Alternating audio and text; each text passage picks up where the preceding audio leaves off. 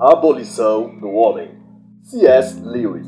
Este trabalho é uma análise literária e não um audiobook ou narração da obra em questão.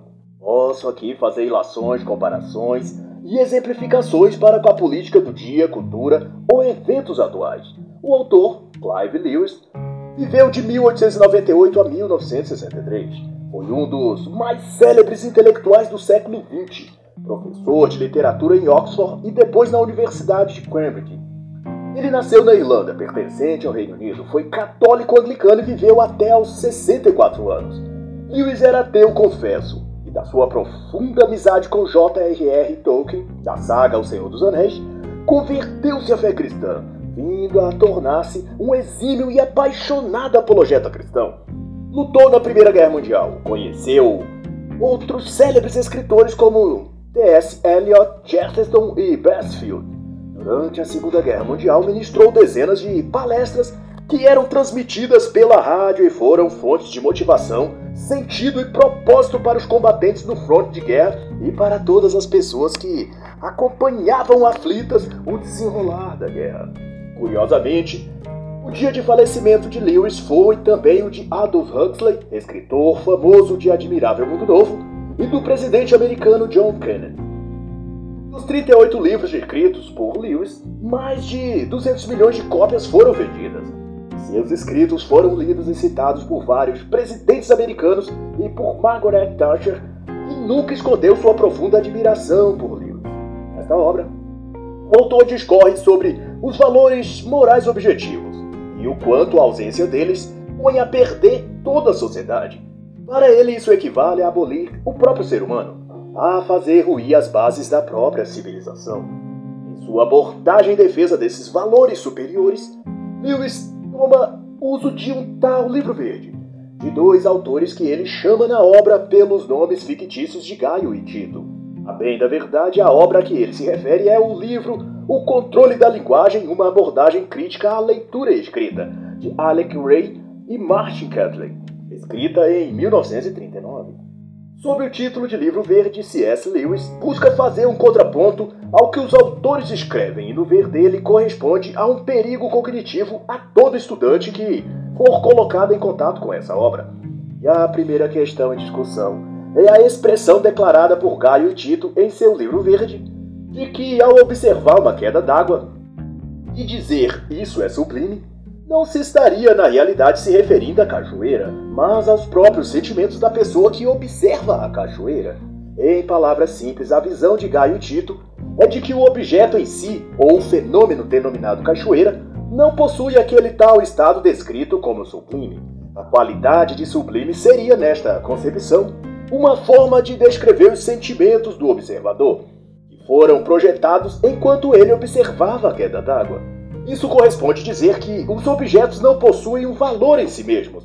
As características que os damos, neste caso, a condição de sublime, seria não o fato do objeto, da cachoeira, mas uma manifestação das emoções que a pessoa observa. A cachoeira é capaz de produzir ou de elaborar dentro de si. Nesse dizer, o bom, o belo e o justo não são elementos de uma coisa ou de um ente, mas apenas descrições de estados emocionais relativos, que podem ser sentidos por uma pessoa e por outra não. Em outras palavras, o bom, o belo e o justo não existem.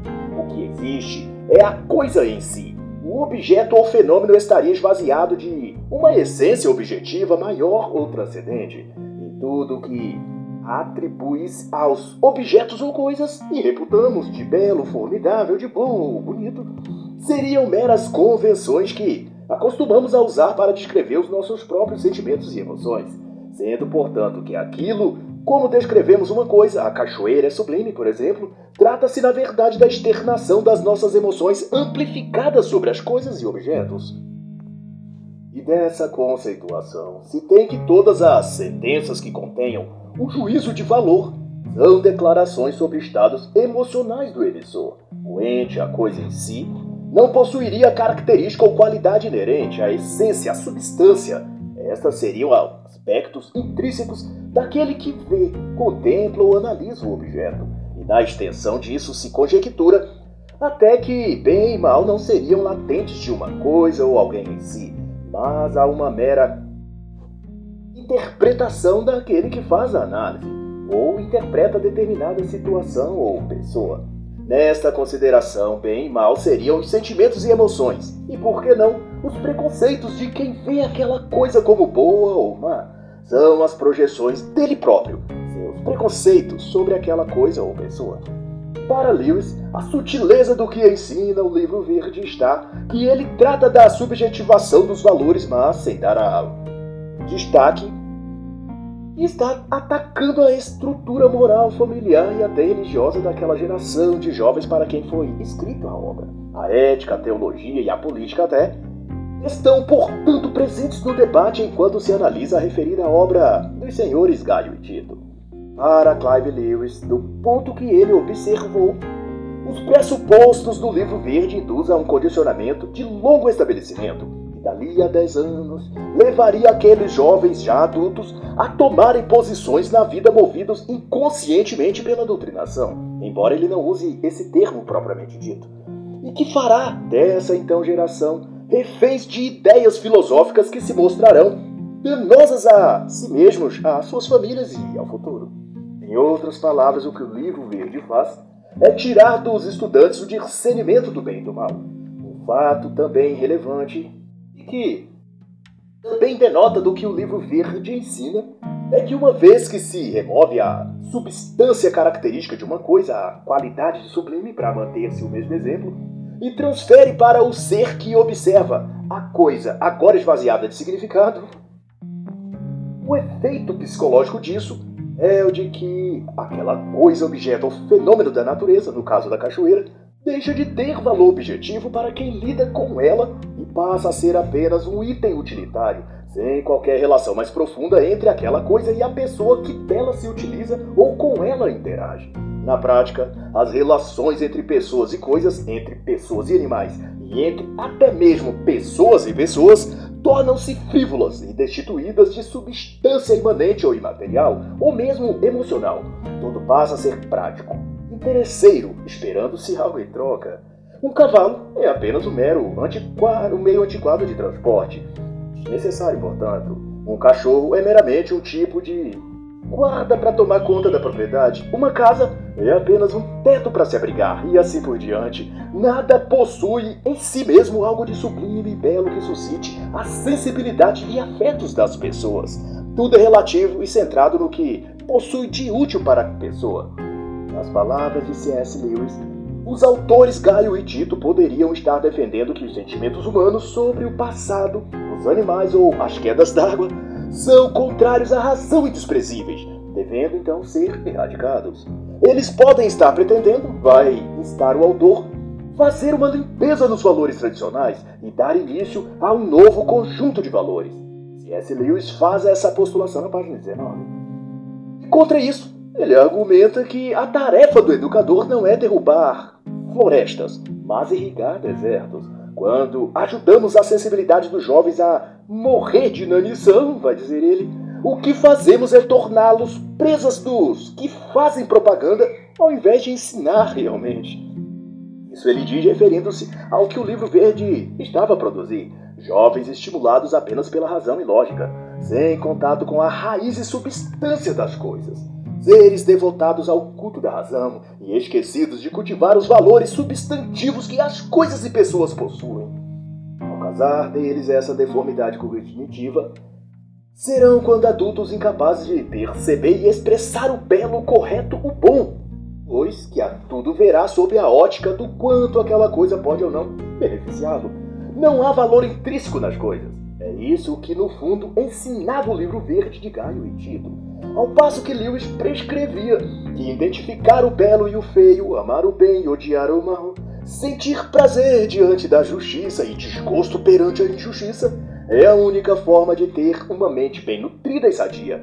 Qualquer outra coisa é uma corrupção da inteligência humana. É claro que, dado a época e contexto, os termos exatos usados por Lewis são os característicos da época. Por exemplo, ele está falando disso, dessa distorção da inteligência, quando se refere a que a medida apropriada das coisas é que a emoção seja coordenada com a realidade, onde o coração não toma o lugar da mente, mas a obedece. Para Lewis, A emoção de um sentimento não existe isoladamente, mas em conformidade a outra coisa. E nesse sentido, uma emoção existe e se manifesta em consonância à própria razão, e não em conflito com ela. E daí surge o sentimento ou juízo acerca daquilo. Ou seja, quando sentimos gosto por aquilo que merece aprovação ou repulsa por algo que nos pareça ruim, em ambas formas o estado emocional está em harmonia com a razão. Portanto, não se trata de reprovar, demover ou considerar errado toda e qualquer emoção, mas trabalhar para que as emoções e sentimentos sejam correspondentes das coisas, objetos, seres ou fenômenos reais. Sem isso, o que se teria é o que Lewis chama jocosamente de homem sem peito, que seria um tipo de criatura deformada que só possui cabeça e membros inferiores. A cabeça pensa, os membros locomovem, mas não há nesse ser qualquer traço de humanidade. As emoções, finaliza o autor, devem ser não excluídas, mas organizadas pelo treinamento do hábito para se ter sentimentos estáveis. Há um excesso de pensamento e uma carência de emoções férteis e generosas. Essa sentença também explicita bem do que se trata toda essa questão. E então conclui o autor dizendo que é uma ingenuidade macabra removermos o órgão e demandarmos sua função. Criamos os homens sem peito, diz ele, e esperamos deles a virtude e a iniciativa. Zombamos da honra e ficamos chocados ao encontrar traidores em nosso meio. Nós os castramos e exigimos dos castrados que sejam frutíferos. E como já dito, então, o cerne que discute-se aqui, acerca do livro verde, tem que ver com a questão dos valores, computado por Caio e Tito na obra deles como desnecessários, inverossímeis ou mesmo nocivos, sob certos aspectos. Eles partem da relativização. Dos sentimentos e emoções, passam pelo esvaziamento dos valores intrínsecos às coisas ou fenômenos e desenlaça numa inapropriação, por assim dizer, das inclinações sentimentais, quanto a melhorar o fazer progredir a sociedade. E é com vistas nisso que Lewis adentra o segundo capítulo e discorre no raciocínio de que Caio e Tito, no livro verde, fazem parecer que, ao estancar as emoções ditas por eles parasitárias da vida ou coração dos jovens, se estaria livrando-os das sessões religiosas e tabus herdados, a fim de que com isso os valores reais e básicos emergissem nesses então jovens estudantes. Porém, ao investigar o elemento base, a raiz que faz surgir as emoções ou sentimentos para então constituir a partir disso o que seriam os verdadeiros valores ou motivações para determinados comportamentos altruístas, abnegados e que se reputam como amor, autossacrifício, desprendimento ou propósito maior, etc. Ao argumentar isso, Gaio e Tito dão notas de que seria instinto como de sobrevivência da espécie ou de preservação que motiva certas iniciativas desse tipo, das quais reputamos de valores superiores a ética, portanto, que o faria agir no sentido de sacrificar-se às vezes pelo bem maior, de acordo às premissas de Caio e Tito, seria advindo do instinto e não de alguma fonte metafísica ou algo do tipo. Mas, não obstante, Clive Lewis objeta dizendo que instinto é o nome que damos para aquilo que desconhecemos. Dizer que as aves migratórias acham o seu caminho por instinto, por exemplo, não passa de uma forma de dizer que não sabemos como as aves migratórias acham o seu caminho. Usa-se então essa palavra para justificar que não sabemos o que move esses pássaros a agirem assim. Obedecer o instinto é, desse modo, uma espécie de impulso ou sina, a qual cada espécie é subjeitada e deve seguir. Esse tipo de justificativa é dado, no entanto, para se negar que haja uma fonte inteligente primária e ordenadora das coisas seja dos sentimentos, emoções ou mesmo das escolhas nobres e decisões altruístas de profundo valor moral, como de sacrificar-se numa guerra ou ato heróico, por exemplo, para salvar a outros, às vezes desconhecidos até. Determinar que o instinto de preservação de si ou da espécie é o motor por trás dos nossos atos de valores morais é simplificar toda a discussão e fugir da premissa básica instinto é o impulso que regula os atos humanos, ou alguns deles pelo menos. Quem ou o que teria estabelecido essa regra que o instinto obriga os homens a seguirem? Essa regra de precedência advém de onde? Indaga o autor na página 40. Se não há uma fonte superior ao instinto que tenha determinado as regras que o instinto deve seguir, também dirá ele então, seria que o instinto fala em causa própria e decide a seu próprio favor? Se assim o for, dos vários instintos que a natureza possui, o da preservação da espécie, ou da autopreservação, apetite sexual, desses conceitua então Lewis, qual teria a ordem de prioridade? E quem ou o que determinaria quais desses deve ser seguido e quando? E no caso de ser escolhido um ao invés dos outros, que tipo de juízo de valor foi soprado no coração ou mente para se tomar essa decisão?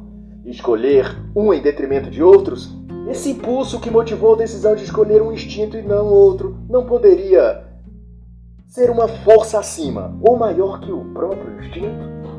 Como se chamaria esse poder maior que nos fez escolher esse e não aquele instinto? O instinto em si não estaria então subjugado a essa força mais poderosa? E de onde vem essa força? De onde surge esse poder? Para Lewis, toda tentativa de Basear os valores nos instintos não levam a conclusões satisfatórias. De outro modo, se o instinto for a fonte dos valores, o que dizer então? Ou qual o papel ou finalidade da reflexão que nos motiva decisões racionais? Elas seriam inúteis ou desnecessárias, já que não agimos por razão e escolha, mas por instinto? Esses instintos são biológicos ou racionais? Eles surgem em forma de ações a partir de escolhas que foram refletidas racionalmente ou por impulsos biológicos inatos à natureza humana. E dessa confabulação toda que Lewis postula que a fonte de todos os valores reais e sublimes e que auxiliam ou até sustentam moral e ideologicamente, isso no melhor sentido do termo, a sociedade advém da lei natural, seja por quaisquer outros nomes que se queira chamar.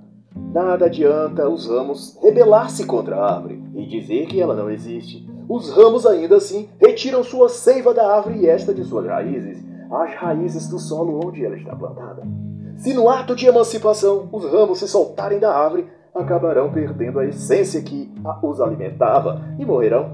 Assim é com a própria sociedade, no sentido mais amplo possível.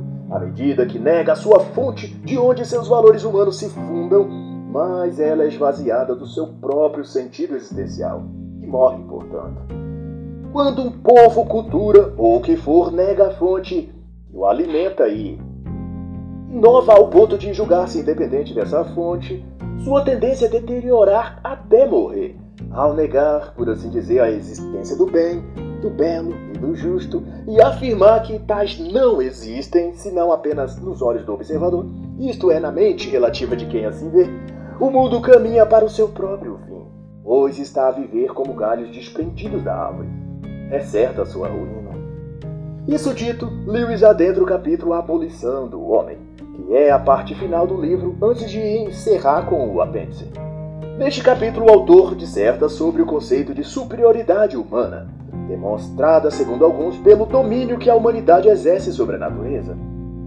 Pelas premissas da época se cria que o homem tivesse atingido pelos meios tecnológicos ou científicos, tinha desenvolvido Lewis cita o rádio, o avião e os fármacos contraceptivos como exemplo, a sua supremacia sobre o meio em que vive. Ele havia dominado a natureza. Contudo, Lewis sugere que aquilo que o homem cria, o rádio, o avião e os contraceptivos, não torna o homem apenas mestre da natureza, mas também e ao mesmo tempo seu escravo. Pois que ao desenvolver tecnologias que o põem soberano sobre os meios de transporte e de produção, ele também se torna refém independente da própria tecnologia que criou. Lewis define isso nos seguintes termos: O que chamamos de poder do homem sobre a natureza revela-se como o poder exercido por algumas pessoas sobre outras, tendo a natureza por ser um instrumento. Esse ponto de análise, Lewis convida a pensar sobre do que se trata o poder, ou o que seria o verdadeiro poder. Certamente não é o de produzir coisas, fazer ciência ou criar tecnologias que fazem ou que farão o homem ser de fato superior. A verdade é oposta a essa. Quanto mais avançam nesse sentido, menos poder e controle têm sobre o futuro. Nessa assertiva, cada novo poder, como diz o próprio Lewis, que seja conquistado pelo homem também é, ao mesmo tempo, poder sobre o homem. Além de ser o general que triunfa, ele também será o prisioneiro que se arrasta atrás do carro da vitória. Cada avanço, ao mesmo tempo que o deixa forte, o torna mais fraco. E nessa ponderação, C.S. Lewis presume que os sonhos de muitos planejadores científicos é o de obter o poder ou controle pleno sobre a natureza material. Posto isso, controlar também a natureza ou fenômenos psicológicos que envolvem os seres humanos. E como último estágio, pretendem dominar por meio da genética toda a mente e corpo humano. A partir daí, declara ele, se estará livre para fazer da espécie humana o que bem entender. É curioso e assustador como essa reflexão do autor se encontra perfeitamente ao que hoje a ciência moderna faz isso. Cria em laboratório seres híbridos, manipulações genéticas de todo tipo sob a desculpa de aprimoramento da raça humana. E o transhumanismo é a maior demonstração de que C.S. Lewis estava certo em suas previsões sobre o desejo do homem de controlar e dominar a natureza, a vida, o mundo e tudo que existe. Ele quer ao fim sentar-se no próprio trono de Deus. E na página 60, Lewis explicita ainda mais isso, dizendo que o poder do homem de torná-lo aquilo que ele quiser, na verdade significa o poder de alguns de fazer o que eles quiserem de outros. Mas Lewis nos deixa até mais assombrados quando diz que em todas as eras a educação e a cultura tentaram, em certo sentido, exercer esse poder de controle e domínio. Mas, porém, na nova era, são os poderes do Estado e a tecnologia científica quem moldará a posteridade da forma como lhes aprouver. Na conceituação de Lewis, os moldadores de homens da nova era, e na expressão nova era aqui, caberia exatamente os termos e o sentido se disser nova ordem, novo normal, reinicialização mundial. Esses manipuladores do futuro, os que criam ou pretendem criar essa nova era ou nova ordem, agem ou agirão, da observação do autor daquela época para frente, criando, sobretudo, os jovens novos juízos de valor, por meio especialmente da educação. Esses manipuladores, diz Lewis, saberão como produzir consciência, no caso aqui, se reflete a novos padrões ou paradigmas mentais. Isso é claro, criará novas ideias e, consequentemente, novas reações, novas formas de pensar e de viver.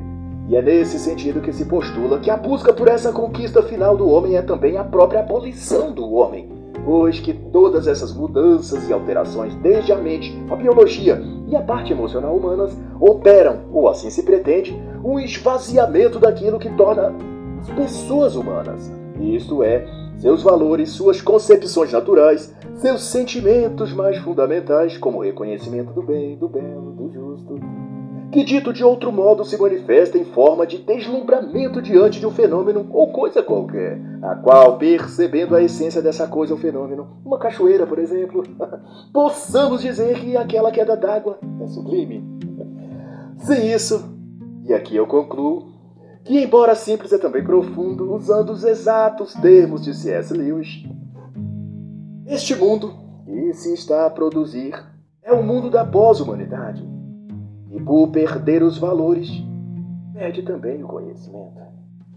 E assim encerra a análise da obra Abolição do Homem, de C.S. Lewis.